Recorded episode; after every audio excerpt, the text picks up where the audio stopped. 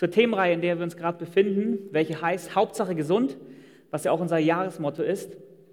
Ähm, denn es ist einfach so, wir brauchen auch Gesundheit, um auch unseren Dienst zu tun, um vorwärts zu gehen, auch als Gemeinde. Und wir hatten uns, als wir diese Predigtreihe gestartet haben, hatten wir uns ja drei Wochen angeschaut, was es heißt, persönlich gesund zu sein. Und wir haben uns angesehen, dass die Bibel das ganzheitlich sieht, nämlich Gesundheit, geistlich, seelisch und auch körperlich. Und wir haben uns angeschaut, auch was für Gewohnheiten in unserem Leben wir einüben können, damit wir eben auch gesund werden können und gesund bleiben. Und auch wenn manches an Gesundheit erst in der Ewigkeit bei Gott sich erfüllt, äh, wenn wir mal bei ihm sind, wenn wir einen neuen, unverweslichen Körper bekommen, wie wir es nachlesen können in 2. Korinther 5. Und auch manches auch an seelischer Gesundheit vielleicht auch erst in der Ewigkeit passiert, so, so dürfen wir in diesen Prozess hineinkommen. Ne? Das war das Persönliche, die drei Wochen. Warum ist das so? Weil Jesus ist daran interessiert, uns zu heilen, uns gesund zu machen. Auch die Beziehung wiederherzustellen, die krank geworden ist durch die Sünde. Und das ist das Evangelium. Gott liebt uns Menschen und und hat diesen Weg wieder am Kreuz für uns möglich gemacht und er ist auferstanden. Und wir besingen jetzt unseren König Jesus, wie wir vorher getan haben. Und so war es eigentlich auch nur ganz logisch, dass wir dann in der Folge über gesunde Kirche und gesunde Gemeinde gesprochen haben, weil ähm, dieses Evangelium, das sollen wir weitergeben, das sollen wir weitertragen, dass Gott uns Menschen liebt. Und das haben wir vor zwei Wochen dann gestartet. Ähm, und wir haben ähm, Johannes, hat dann, äh, Johannes Schneider hat dann vier Gründe für eine gesunde Kirche gegeben. Warum? Weil Kirche hat einen Ewigkeitswert. Sie bedeutet Jesus alles und in seiner Kirche wird Gottes Weisheit offenbart. Da geht es auch um die gesunde Lehre, um gesundes Verständnis für Kirche, für Gemeinde. Und natürlich, weil in Gemeinde Gottes Liebe einfach greifbar wird, greifbar werden soll, auch für alle, die diese Botschaft noch nicht gehört haben. Und damit haben wir als Gemeinde ja einen Auftrag. Wir als Kirche existieren nicht für uns selbst, sondern wir sind für die Menschen da, die das noch nicht gehört haben. Diese gute Botschaft von Jesu Liebe. Und ähm, diese Beziehung auch, die wiederhergestellt werden, darf durch diesen Prozess der Heilung. Ja, wir dürfen gesund werden, ganzheitlich an Körper, Geist und Seele. Und das dürfen wir als Kirche transportieren. Und so ist es klar, wenn wir diesen Auftrag haben, dann geht es darum, dass wir mitarbeiten. Und das hat Manu uns letzte Woche vor Augen geführt, dass auch, äh, wenn wir in der Mitarbeiterschaft in diesen, in diesen Auftrag stehen, dann kommt es auch auf unser Herz an. Mit welcher Motivation arbeite ich mit? Ähm, geht es darum, dass ich Ansehen haben möchte oder meine eigenen Interessen habe oder ist mein Herz zerbrochen, so wie Jesu Herz zerbrochen ist für die Menschen? Und nehme ich deshalb auch diesen Platz ein und in diesem Auftrag zu leben und diesen Auftrag zu erfüllen. Und ähm, ja, wenn es um das Thema Mitarbeit geht, dann kommt vielleicht die nächste Frage auf, wie kann gute Mitarbeit funktionieren? Wie kann das strukturiert werden? Wie, wie, welche, welche gesunden Strukturen braucht vielleicht auch Gemeinde? Und wenn diese Frage nach einer guten Struktur auch da ist, na, wir können natürlich über Kleingruppenstruktur, über unser Organigramm reden, aber es kommt natürlich auch immer die Frage nach Führung und Leitung auch in Kirche auf. Und genau darum soll es heute zum Abschluss einfach dieser Predigtserie nochmal gehen. Man könnte auch noch ganz andere Aspekte natürlich bringen. Aber wir haben auch als Leitungsteam da entschieden, dass wir auch da nochmal einen Fokus drauf legen wollen. Und dass es einfach auch ein entscheidender Punkt ist, den wir lehren und prägen wollen, ähm, dass eben auch Gutes hervorwächst aus einer gesunden Kirche. Weil wir gesehen haben, und das werden wir auch gleich sehen, wenn wir auch dann in die Bibel reinschauen, dass vieles mit Leiterschaft auch steht und fällt, mit eben gesunder Leiterschaft. Und dieses Thema Leiterschaft ist auch in der letzten Predigt von Manu auch schon immer wieder aufgekommen. Wer aufgepasst hat, der hat das auch immer wieder erwähnt. Ich habe auch nochmal reingehört, das waren an mehreren Stellen. Und das ist auch ganz klar, weil Mitarbeit und Leiterschaft auch ganz eng miteinander verbunden ist. Weil auch immer Leitung ganz viel mit Verantwortung zu tun hat. Und jeder, der mitarbeitet, auch in irgendeiner Weise in Verantwortung steht oder Verantwortung trägt. Und so ist es vielleicht auch nicht ganz abwegig, wenn ich auch wieder den gleichen Leittext als Einstieg nehme, den auch Manu schon in seiner letzten Predigt ähm, auch hergenommen hat. Ich lese nochmal die, die Verse vor aus Matthäus 9, ab Vers 35. Und Jesus zog umher in alle Städte und Dörfer lehrte in ihren Synagogen und predigte das Evangelium von dem Reich und heilte alle Krankheiten und alle Gebrechen. Und als er das Volk sah, jammerte es ihn, denn sie waren geängstet und zerstreut, wie die Schafe, die keinen Hirten haben. Da sprach er zu seinen Jüngern, die Ernte ist groß, aber wenige sind der Arbeiter. Darum bittet den Herrn der Ernte, dass er Arbeiter in seine Ernte sende. Ja, hier geht es nochmal darum, um diese Motivation auch der Mitarbeit. Da wird es nochmal deutlich. Jesus jammerte es. Manu hat das schön ausgeführt, dieses Plachnizestai. Er ist zerrissen, seine Eingeweide kam heraus, würde heute sagen, sein Herz ist zerrissen. Und er sieht, da ist eine Ernte da, aber es gibt wenige Arbeiter. Und deshalb sagt es seinen, seinen Jüngern, ja, wir sollen hinausgehen, wir, wir sollen mitarbeiten. Das war der Schwerpunkt der letzten Predigt. Aber im Vers 36, darum soll es heute gehen, wird auch noch was deutlich. Und zwar, das, das heißt es, denn sie waren geängstet und zerstreut, also als Jesus die, die Städte und die Dörfer sah mit all den Leuten, wie die Schafe, die keinen Hirten haben. Also wie die Schafe, die keinen Hirten haben.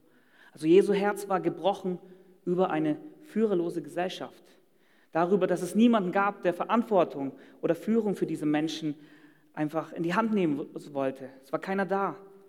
Aber mal überlegen, war wirklich keiner da? Ich meine, es gab doch die Römer, die haben doch für Ordnung gesorgt. Es gab die, auch die Pharisäer, die geistliche Leitung. Also es gab schon irgendwelche Führer, aber nicht in dem Sinne, dass jemand da war, wie ein Hirte, der sie zum, zu Jesus oder zum Vaterherz führt, in die Beziehung zu Gott. Da hat es gefehlt, da war kein Leiter da. Und, und so ist es zwar, wenn Jesus das ausspricht über diese Leute, in erster Linie, sage ich mal, über Nichtchristen uns, aus unserer Sicht jetzt, aber so ist es auch für die Gemeinde. Ne? Wenn dort, wo, wo es keinen kein, kein gibt, keinen Hirten, der die Gemeinde führt, da ist auch ein Fehler, da, da laufen sie in die Irre. Und, und deshalb setzt auch, lesen wir auch immer wieder ähm, davon, dass die Apostel oder Paulus auch Älteste und Hirten eingesetzt und berufen hat. Ja, also wir brauchen als Gemeinde auch klare Führung. Und dort, wo es an klare Führung, Führung fehlt, da kann eine, auch eine Gemeinde nicht gesund wachsen. Das ist das, worum es heute geht und wo wir es heute anschauen möchten. Eben deshalb, weil es auch eine, eine Leitung muss auch immer das Potenzial nicht nur des Einzelnen sehen, sondern auch einer gesamten Gemeinde und das Potenzial entdecken und freisetzen und eine Vision vorgeben. Und ähm, es gibt so viele Leiterbücher, ich habe teilweise auch einige gelesen und auch in der Wirtschaft. Und man kann sich dieses Thema Leitung und Führung von verschiedener Sicht auch nähern.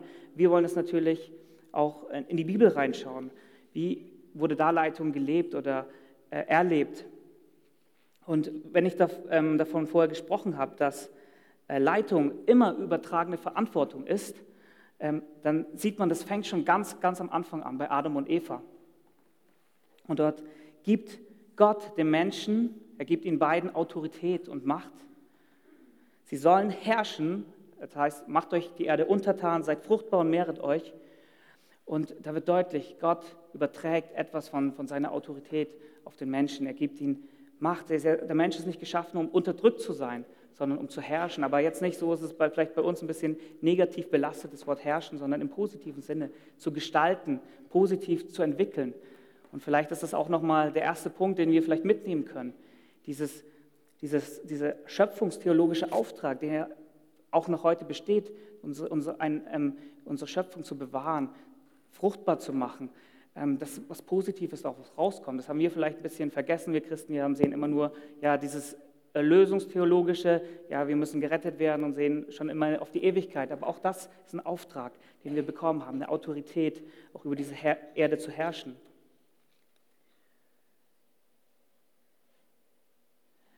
Wenn, wenn wir dann so weitergehen in der Bibel, wie war die Leitung früher? Ne? Es gab dann die Erzväter, Gott beruft Abraham, dann kamen Isaac und Jakob.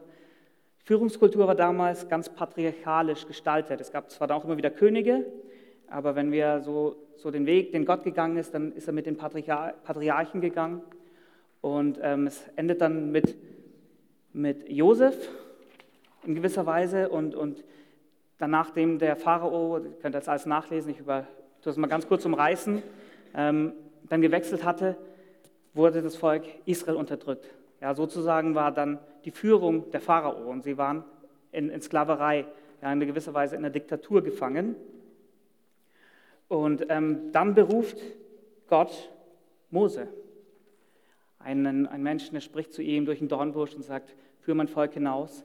Er erweckt mitten in einer Krise einen Leiter und führt, ihr kennt die Geschichte, über Plagen hinaus, dann in die Wüste, die Wüstenwanderung und danach folgt Josua.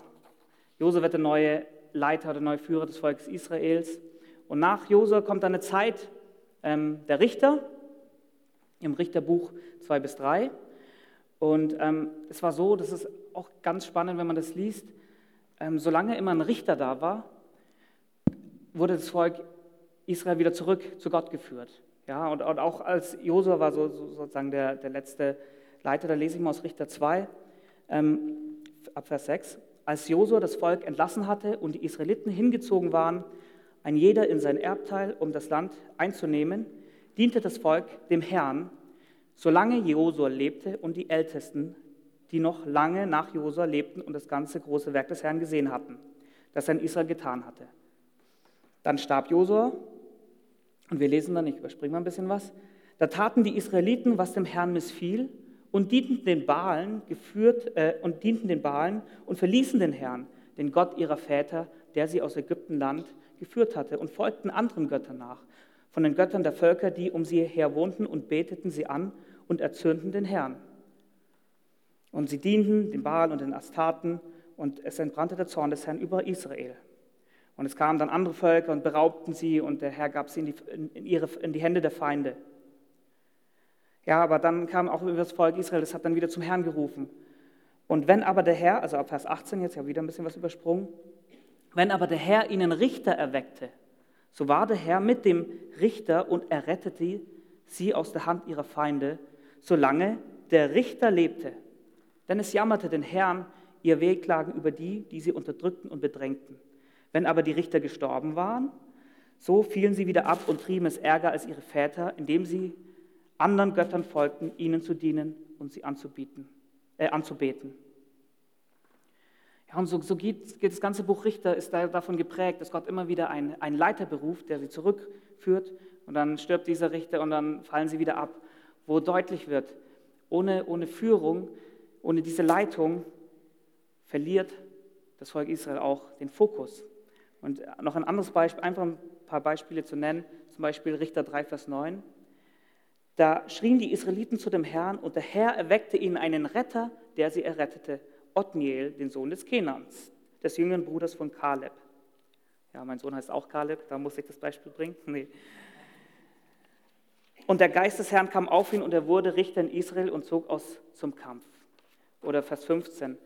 Ähm, da schrien die Israeliten zum Herrn und der Herr erweckte ihnen einen Retter, Ehud. Und so ging es immer so weiter. Ja, so, sobald jemand berufen wurde von Gott und gesalbt wurde, ne, das ist auch ein Zeichen in dieser Zeit, Gott salbt einen und schenkt ihm den Heiligen Geist und der geht mutig voran und führt das Volk Israel zurück zu Gott. Und so der, so der letzte, auch der letzte Prophet oder Richter ist dann Samuel und danach folgt die Zeit der Könige. Und das ist auch wieder ganz interessant zu sehen. Wenn ein König an der Macht war oder geherrscht hat, der, der, der Gott nachfolgte, der Gott diente, ist das ganze Volk Gott, hat das ganze Volk Gott gedient. Der hat das ganze Volk dazu gebracht, wieder Gott zu dienen. Wenn aber ein König da war, der Götzen angebetet hat, ist das ganze Volk abgefallen. Und, und so geht es immer hin und her. Das war ja dann anders als die Richter. Das hat, ist nicht so gewesen, dass dann Gott einen Richter berufen hat, sondern es ist ja dann die Königsfolge gewesen. Ist auch ganz spannend zu sehen. Das, das Volk hat damals König gefordert. Ähm, und Gott hat es dann auch ihnen gegeben, obwohl er das eigentlich erst nicht wollte. Das ist auch ganz spannend. Es gibt verschiedene Auslegungen auch dazu. Das ist aber jetzt nicht Thema, sondern einfach noch um diese Gedanken immer zu sehen, welcher König ist an der Macht und wie geht es dem Volk dann? Wo steht das Volk auch in Bezug mit der Beziehung zu Gott? Und und auch, auch äh, bei Mose war es so, als der Mose auf den Berg gegangen ist, dann, was, was hat das Volk gemacht? Es hat sich plötzlich eine Götzenstatue gemacht. Wir wollen jetzt einen Gott anbeten. Keine Führung war da und das Volk geht in die Ehre und es, es kommt ein Chaos rein. Und, und so ist es ganz entscheidend, da wo Leiterschaft von Gott autorisiert und bevollmächtigt ist, kommt das Volk Gottes auch in, einen, in seine Fülle rein, kommt in Frieden und kommt in die Verheißungen auch rein. Und äh, es ist, es ist immer wieder so, so der Weg Gottes dass er Menschen beruft. Menschen wie dich und mich in Leiterschaft hinein. Und deshalb ist auch so wichtig, dass wir auch als Kirche starke Leiterschaft brauchen. Und ich möchte jetzt äh, in den nächsten Schritten einfach über die Funktion von Leiterschaft sprechen. Das ist in gewisser Weise, ist es uns jetzt auch klar geworden, auch, auch davor schon klar gewesen, aber jetzt nochmal hineinzugucken in die Bibel, dass vieles steht und fällt mit gesunder Leiterschaft. Und ähm, wie schaut jetzt eine gesunde Leiterschaft überhaupt aus? Jetzt auch neutestamentlich. Ne? Was ist Funktion von Leiterschaft? Und da gibt es ein Bild, das da ganz stark zum Ausdruck bringt, wie eine biblische Leiterschaft sein soll. Und das ist das Bild des Hirten. Und das hat äh, in diesem Leittext, den wir da gehört haben, ja, Jesus hat gesehen, eine, ein, wie Schafe ohne Hirte. Und das ist auch schon bei Mose dieses Bild. Ne? Ich lese mal 4. Mose 27, Vers 15, wo es darum geht, dass Mose einen Nachfolger für sich ähm, beruft, berufen hat. Also 4. Mose 27. Und Mose redete mit dem Herrn und sprach, der Herr, der Gott des Lebensgeistes für alles Fleisch, wolle einen Mann setzen über die Gemeinde, der vor ihnen her aus und eingeht und sie aus und einführt, damit die Gemeinde des Herrn nicht sei wie die Schafe ohne Hirten. Also wieder das gleiche Bild. Und der Herr sprach zu Mose, nimm Josua zu dir, den Sohn Nuns, einen Mann, in dem der Geist ist, und lege deine Hände auf ihn und lass ihn treten vor den Priester Eleazar und vor die ganze Gemeinde und bestelle ihn vor ihren Augen und lege von deiner Herrlichkeit auf ihn, damit ihm gehorche die ganze Gemeinde der Israeliten. Auch ich finde es auch so interessant, wie Leiter eingesetzt werden. Leiterschaft setzt Leiterschaft ein. Das ähm, ist auch ganz spannend hier zu sehen. Also das durchs Hände auflegen und, und es ist auch ein entscheidender Punkt, der Geist des Herrn, der auf Josua dann kommt. Und dieses Bild des Hirten bzw. des Hirte-Sein greift nicht nur Jesus auf, sondern auch Petrus. 1. Ne? Petrus 5, Vers 2, ein anderes Beispiel weidet, also da geht es auch um, um die Leiterschaft, weidet die Härte Gottes, die euch anbefohlen ist, und achtet auf sie, nicht gezwungen, sondern freiwillig, wie, sie, äh, wie es Gott gefällt, nicht um schändlichen Gewinns willen, sondern von Herzensgrund. Nicht als solche, die über die Gemeinde herrschen, sondern als Vorbilder, hier steht das griechische Wort Typos, der Herde, als, als Vorbilder der Herde. Auch wieder dieses Bild des Hirten, und zwar nochmal ein bisschen konkretisiert, der der Hirte, der vorangeht, der als Vorbild zeigt, wie es geht. Auch nochmal in 4. Mose 27, Vers 17. Der vor ihnen heraus und eingeht und sie aus und einführt.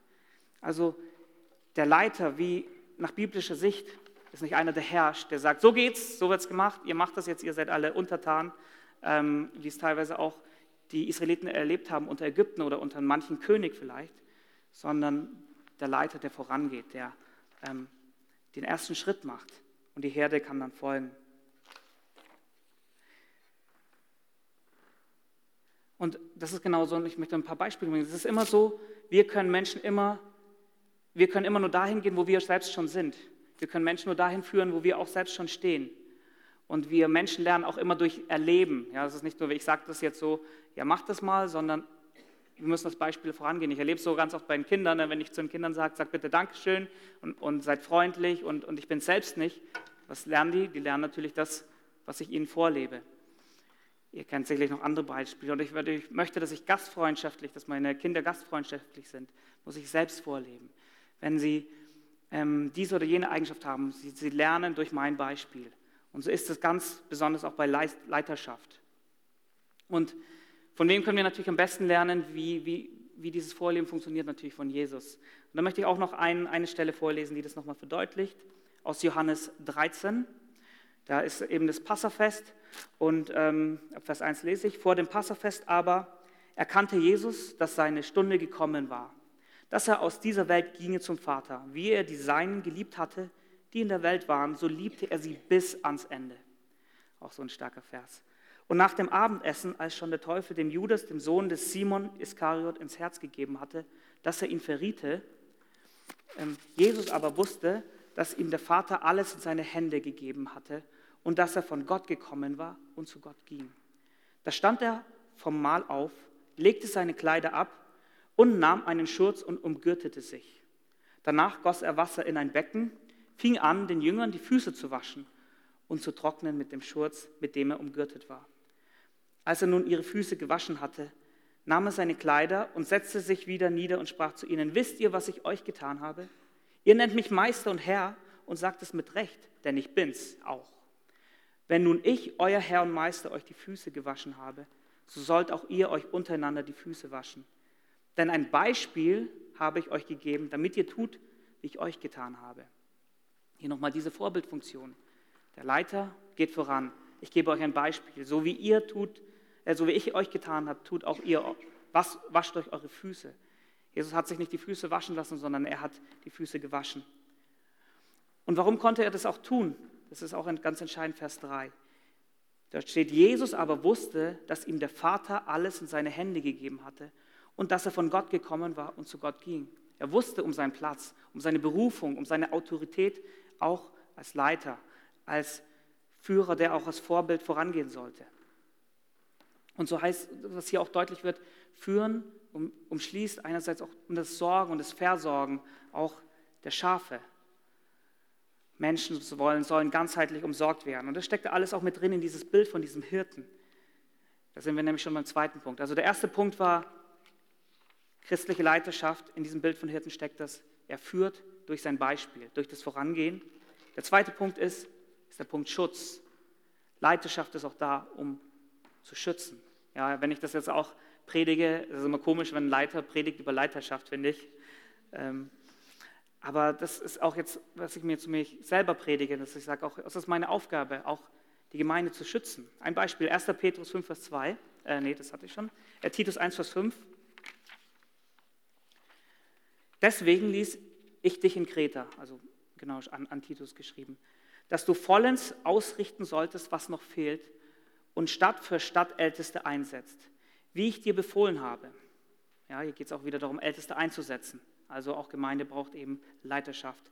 Denn es gibt viele, die sich nicht unterordnen, Schwätzer und Verblendete, besonders solche aus der Beschneidung, denen man das Maul stopfen muss, die die ganze Häuser verwirren und lehren, was nicht sein darf, um schändlichen Gewinns willen. Also das finde ich schon ziemlich äh, harte Worte von Paulus. Hier, ich traue mich das nicht so irgendwie, ich muss jemandem hier das Maul stopfen. Ähm, aber so schreibt es Paulus, dass es Aufgabe ist, auch von Leiterschaft, zu achten, wenn es in eine falsche Richtung geht, wenn Leute oder Schafe verirrt werden oder verführt werden. Und egal in welcher Verantwortung du vielleicht stehst, du hast auch, auch zum Beispiel, du bist Vater, du bist Mutter, das ist auch Verantwortung, das ist auch Leiterschaft. Du musst deine Kinder schützen, genauso wie Leiter, egal welche Position du auch immer hast. Du musst deine Schafe schützen vor den Wölfen, musst dich ihnen entgegenstehen. Und du musst, genauso wie Jesus sich bewusst war, in welcher Autorität er das alles tun konnte. Du hast Autorität, du bist gesetzt von Gott. Wir brauchen eben eine Leiterschaft, die stark ist, die sich das bewusst, bewusst ist, dass sie die Gemeinde schützen muss. Das gehört auch zur gesunder Leiterschaft. Ja, und auch sich Autorität unterzuordnen, heißt sich, also wenn, wenn, wenn wir sagen, okay, ich gebe mich unter eine Leiterschaft, heißt es sich auch immer unter einen Schutz zu geben, unter einen Schutzschirm zu stellen von Leiterschaft. Und das geht natürlich nur, wenn die Leiter erkennen, dass es ihre Aufgabe ist, aber auch wenn die Schafe wissen, ich gebe mich unter einen Schutz. Und genauso umgekehrt, wenn ich Leiterschaft nicht annehme, gehe ich raus aus einem Schutz. Deshalb braucht es auch Gemeinde, eine Art Schutz, wo auch gesunde Lehre gelehrt wird. Und das war jetzt das eine. Vielleicht denkst du dir jetzt, ja, ähm, Henoch redet hier viel über Leiterschaft. Ich bin jetzt gerade vielleicht gar kein Leiter. Was betrifft mich das alles?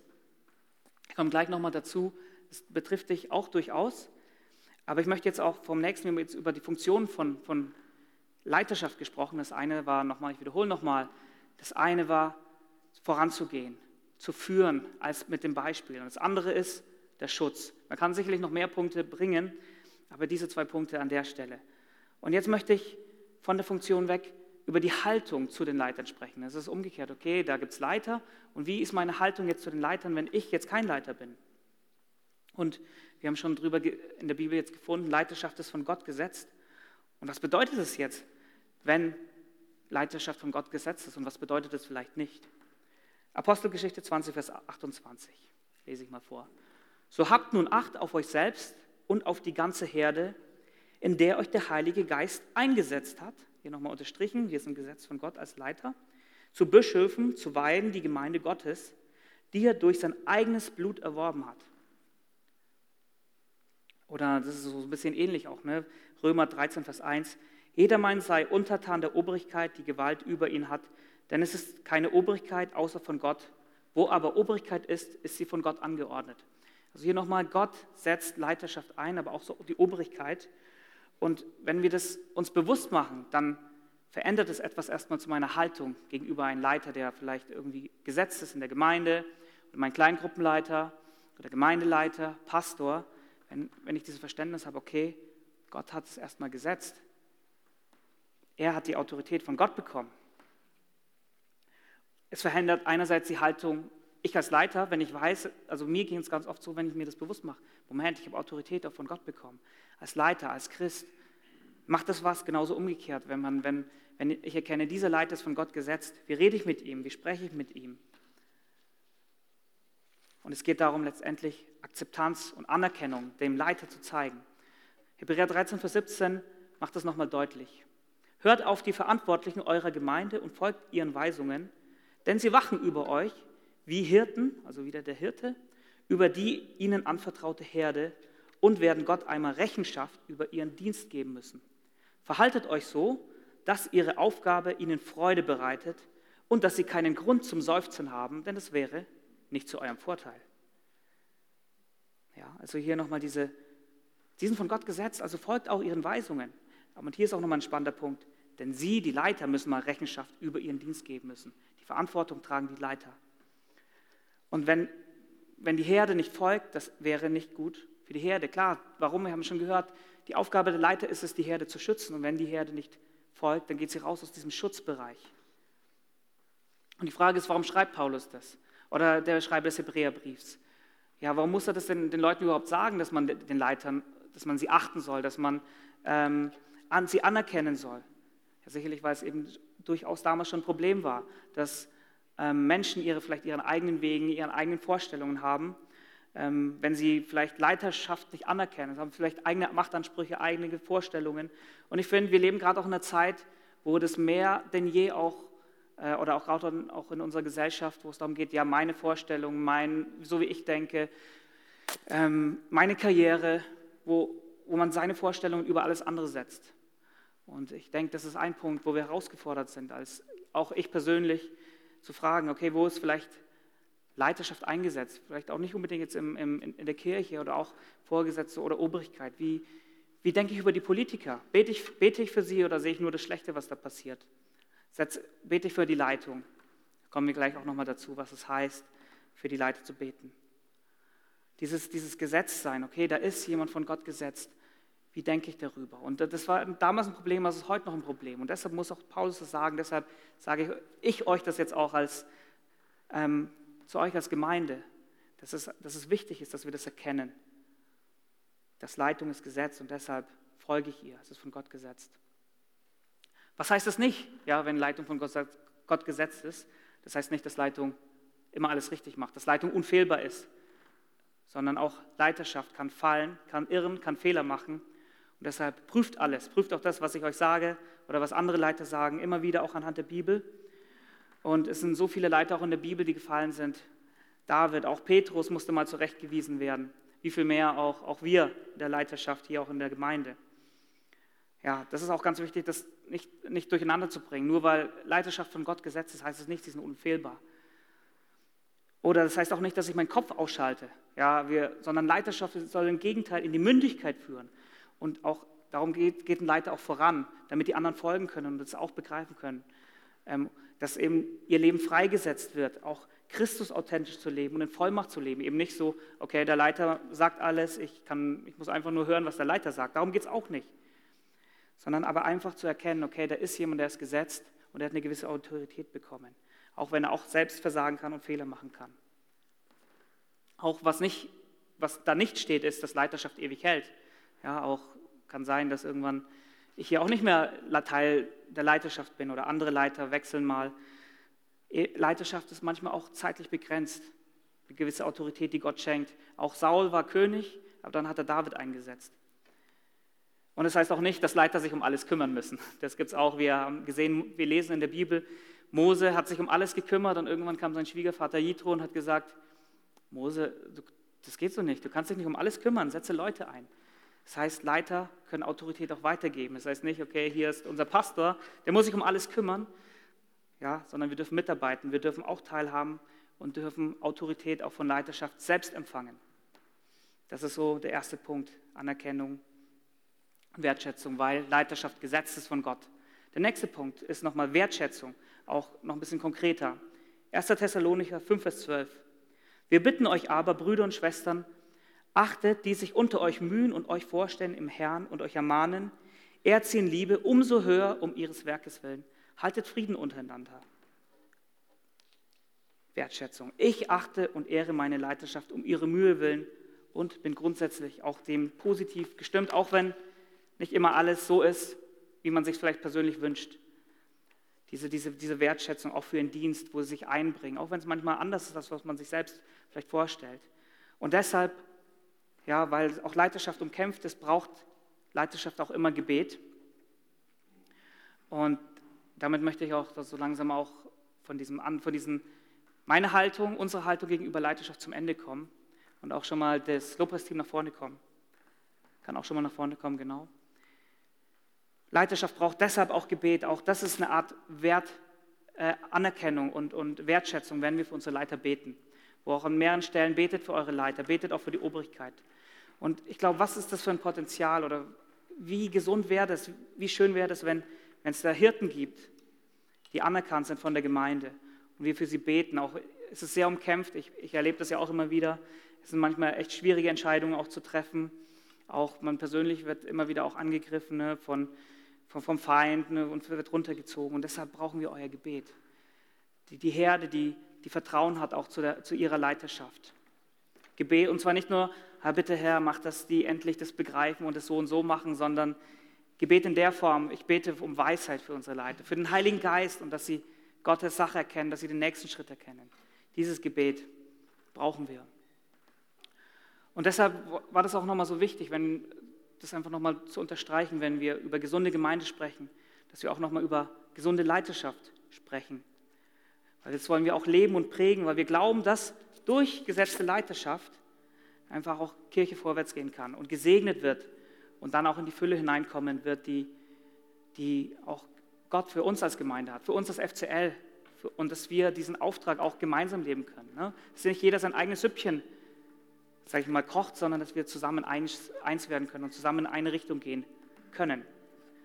Und ähm, ich wollte noch mal darauf eingehen, weil ich vielleicht gefragt hast, okay, so viel über Leiterschaft, ich bin jetzt irgendein ganz Normalo, so Normalo in der Gemeinde.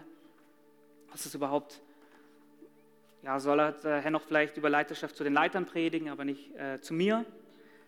Aber ich möchte noch mal das unterstreichen, dass, dass jeder in gewisser Weise Verantwortung hat. Das sind an ein paar Stellen schon angeklungen. Jeder ist in irgendeiner Weise berufen, auch Jesus nachzufolgen und dann auch Jünger zu machen. Jeder ist berufen, sich selbst zu leiten. Jeder ist dazu berufen, die Schöpfung auch zu bewahren, wie es im Schöpfungsbericht heißt. Und ich möchte jetzt ein paar Leute ansprechen, die vielleicht unter uns sind, die, die Probleme haben, einfach diesen, diesen ersten Punkt, vielleicht auch die erste, ersten drei Predigten in dieser Predigtserie Gesundheit fängt an, sich selbst zu führen, sich selbst zu leiten. Die vielleicht immer wieder verstrickt sind in Sünde, hineinrutschen, in, vielleicht in, auch in Unreinheit im sexuellen Bereich oder in anderen Bereichen. Ich glaube, Jesus möchte auch heute zu dir einfach neu dir die Autorität geben, zu sagen, du darfst in deinem Leben herrschen, du darfst leiten, du darfst dich selbst führen. Du bist herausgefordert, dein Leben anzuleiten in die Richtung und darfst eine Entscheidung treffen, ja, ich folge Jesus, dem Oberhirten. Ich möchte mein Leben auch da in den Griff bekommen. Und du darfst dir auch Unterstützung da holen. Aber dass du neu auch erkennst, da ist eine gewisse Autorität und eine Verantwortung, die du von Gott bekommen hast. Das ist die erste Gruppe, die ich ansprechen möchte.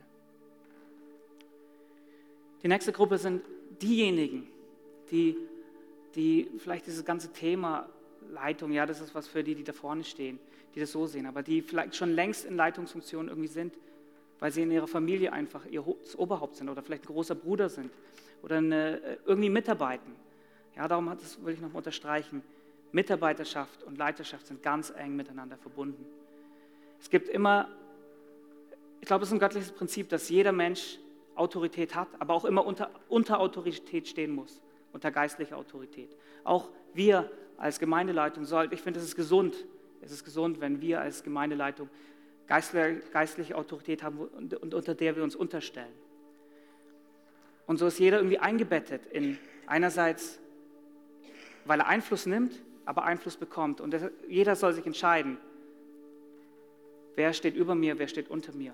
Wo kann ich meinen Leiter, der über mir steht, wertschätzen und wo gibt es Leute unter mir, die ich führen soll. Und vielleicht hast, war das dir noch nicht so bewusst, ja, ich bin vielleicht Mitarbeiter, ich leite eine Kleingruppe. Ja, vielleicht darfst du dir neu dieses, dir deine Aufgabe auch bewusst werden. Meine Aufgabe ist, als Vorbild voranzugehen, den ersten Schritt zu machen, länger da zu sein als die anderen, die Füße zu waschen und meine Leute, die unter mir stehen, zu schützen. Vielleicht hast du immer so gedacht, na ja, ich mache halt meinen Dienst, ich, ich begrüße halt und das mache ich halt so. Aber neu zu erkennen, du bist ein Vorbild, du gehst voran, du leitest, weil du Verantwortung trägst und Einfluss nimmst. Und dann ist, sind vielleicht auch diejenigen da, die auch neu begriffen haben. Und, und da möchte ich dann gleich noch was Persönliches erzählen. Ähm, dass, dass Leiterschaft, die von Gott gesetzt ist, geehrt werden muss, geschätzt werden muss und dass für sie gebetet werden muss. Und dass wir sie unterstützen sollen, damit der Plan Gottes, damit Gemeinde gesund wachsen kann und vorangehen kann. Und ähm, ich möchte einfach kurz da nochmal erzählen, ich weiß gar nicht, wie viele Jahre das her ist, aber da hatte ich ein Buch gelesen und da war es gerade auch so, so, eine Phase, wo ich auch mit einigen unzufrieden war, auch hier in der Gemeinde.